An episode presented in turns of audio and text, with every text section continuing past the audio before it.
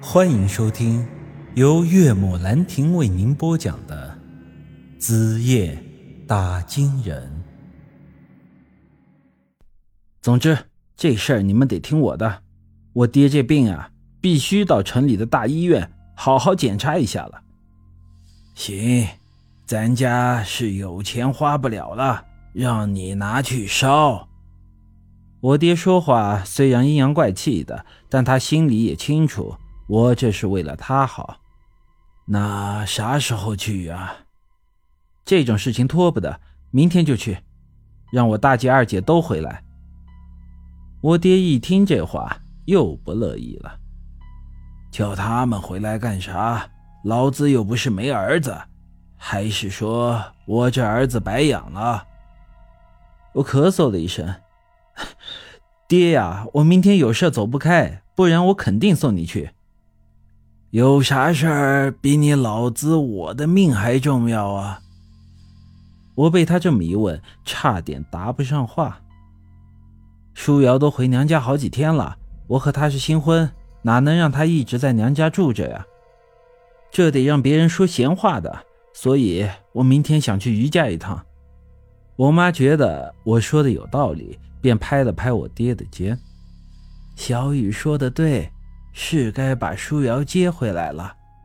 你这又不是多大个病，让老大老二那两丫头带你去就行了。为表孝顺，我伸手在兜里摸了摸，把仅有的三百多块钱掏出来，塞到了我妈的手里。这时我离她近了，我妈耸了耸鼻子。小雨啊，你这是掉粪坑里了吗？身上怎么臭烘烘的？我想起了刚才抬尸的事情，啊，呃，没有，刚才赵大伯在外外面硬地，我瞅见了就帮了会忙。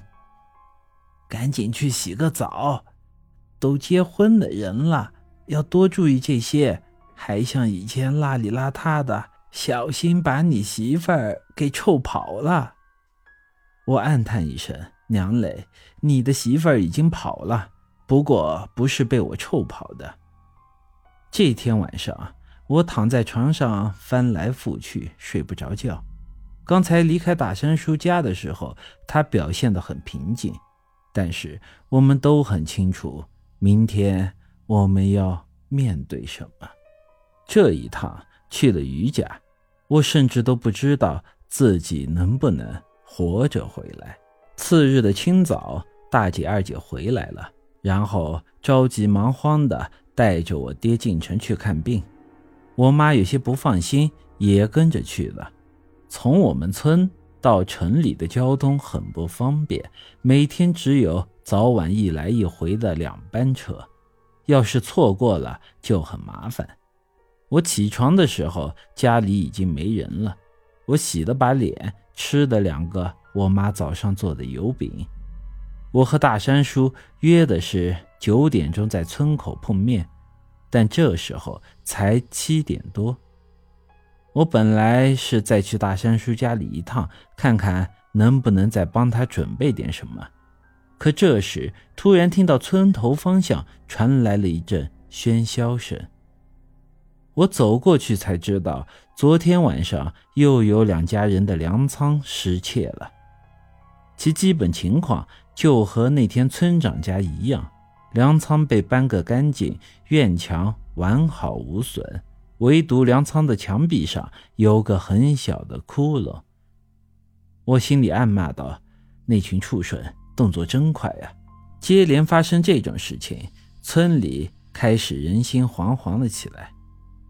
在场的人也没有以前看热闹的那份闲心了，都在担惊受怕，害怕明天就会轮到自己家了。这时，村里一个长辈说道：“肯定是修路的事儿把山神老爷给得罪了，现在不光是村长，全村人都要遭报应了。”我从小在村里长大，一向是很敬重这些老人的，但是他们有时候说的话也实在让人来气。本来大家都已经害怕的不行，他再说两句这种神鬼之事的屁话，这些人就更加慌张了。不过这时候我也没闲心跟他们去理论这些，最主要的是你说了也没有人相信，在场的被那老人带了节奏，都你一言我一语的讨论起了山神老爷来。我是听了。心里直犯恶心。都说陈家村有一个陈傻子，我现在看来呀，陈家村只有那陈大山一个人不是傻子。我正打算离开，这时突然听见人群中有人说道：“别乱扯了，这些事儿跟山神老爷没关系。别说没有山神了，就是有，人家也不会这么小气。”因为修路拆了他几座庙，就这么报复人的。我一下子来了兴致，哟，真是难得，没想到村里还有脑子清醒的人。但我仔细一看，这人居然是王文斌，这孙子一大早的来我们村干什么呢？